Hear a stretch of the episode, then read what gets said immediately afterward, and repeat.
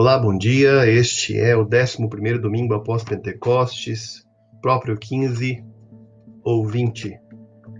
Os textos de hoje são Gênesis 45, Romanos 11, Mateus 15 e Salmos 133.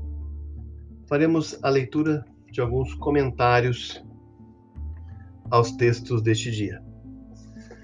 Quanto ao Gênesis 45, primeira leitura, Eugene Peterson comenta: José deve ter se perguntado sobre o que passava na cabeça de seus irmãos.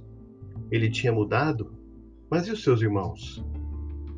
Ele tinha superado a aspereza da mocidade, a amargura da escravidão, a humilhação de ser preso e fora elevado a uma posição de poder, tanto moral como político. Mas e seus irmãos? Seriam eles os mesmos homens maquiavélicos, impiedosos e intolerantes de 22 anos antes? José tinha a intenção de descobrir a resposta a essa pergunta. E fez isso de maneira inteligente. Para conseguir as informações de que precisava, ele os colocou na defensiva, acusando-os de espionagem. Perplexos, os irmãos foram até José, que esperava para ver o que seria revelado não nos sacos que eles carregavam, mas em seus corações. Estariam eles dispostos a salvar a própria pele, deixando Benjamim no Egito, como tinham feito quando o venderam à escravidão? Pensando em se livrar, eles deixaram Benjamim para trás como escravo. Pensando em se livrar, eles deixariam Benjamim para trás como escravo? Seriam ainda egoístas e invejosos dos irmãos mais novos? Ou teriam mudado? José, um dos irmãos mais velhos, deu a resposta a José. Judá, um dos irmãos mais velhos, deu a resposta a José. Eles não iriam abandonar Benjamim. Ele se ofereceu como substituto e contou a história trágica do velho pai que ainda lamentava a morte de José e da alegria que, da chegada de Benjamim. Ele revelou o sofrimento que aqueles 22 anos de culpa lhes causara. Enquanto falava, ele demonstrou um coração compassivo, amoroso e corajoso. Os irmãos de José tinham mudado. Ele estava convencido disso. Nesse exato instante, ele foi vencido pela emoção. Pediu aos egípcios que deixassem a sala onde estavam para que pudesse estar a sós com os irmãos. Em seguida, chorou alto e lhes disse que ele era José, o irmão perdido havia tanto tempo que eles tinham vendido para a escravidão. Os irmãos se surpreenderam e se assustaram. Será que José, com todo o poder que agora detinha, iria se vingar? Mas José lhes contou o que aprendera ao longo dos anos. Não a respeito da política ou da cultura egípcias, mas a respeito de Deus. A história continua, mas tudo que vem a seguir é seu anticlímax. Com a chegada da crise, foi aplicado o teste. A salvação foi alcançada. A reconciliação se tornou um fato e a mão secreta de Deus foi vista.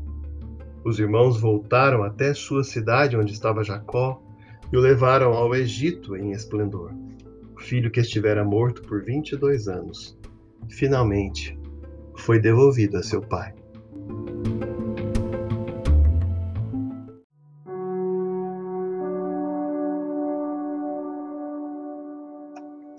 Salmo 133, um cântico de peregrinação de Davi. É maravilhoso e belo quando os irmãos vivem em união. É como o caríssimo óleo da unção derramado na cabeça, descendo pela barba de Arão e pela gola das suas vestes sacerdotais. É como orvalho sobre o monte Hermon, descendo pelas encostas de Sião.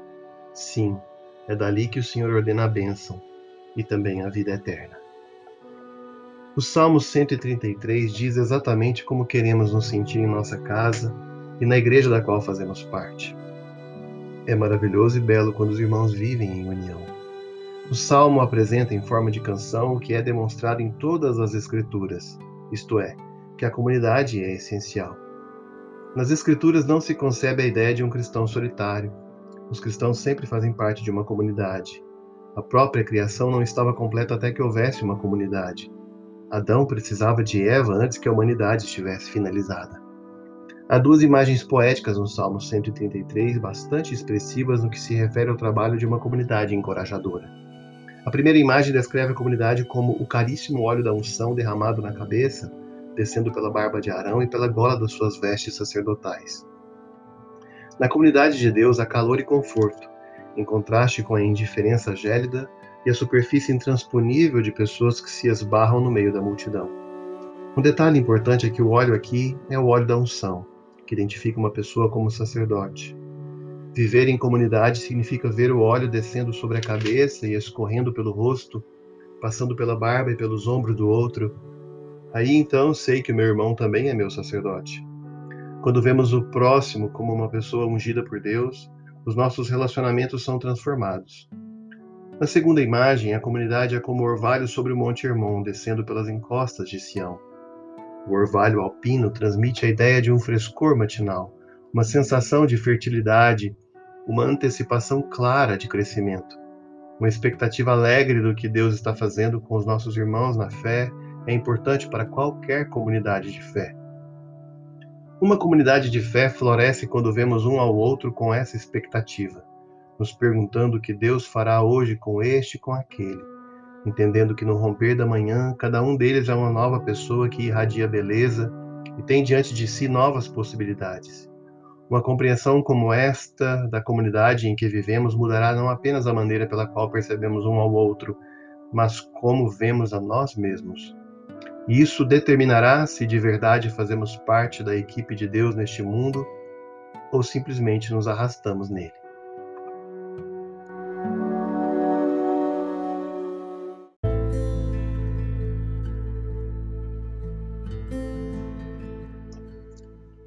Mateus 15, de 10 a 28. O evento relatado por Mateus sobre o encontro da mulher cananeia com Jesus é enigmático. Não conseguimos evitar o fato de que nos sentimos confusos por Jesus ter sido tão rude e tão sucinto. Existe um tipo de silêncio que aprofunda as relações. É um silêncio reflexivo, um silêncio que absorve tudo que é dito pela outra pessoa. A intimidade é despertada em um silêncio assim. Quando experimentei esse silêncio, descobri que fui ouvido, que minhas palavras foram levadas a sério, que recebo atenção como uma pessoa única, uma pessoa importante demais para ser dispensada com uma frase. É esse tipo de silêncio que Jesus expressa neste texto. Há algo desse tipo em todos nós que vamos até Deus pedindo-lhe ajuda. Tal como aquela mulher, todos temos a tendência de buscar a Deus com um pedido urgente de que algo bom aconteça.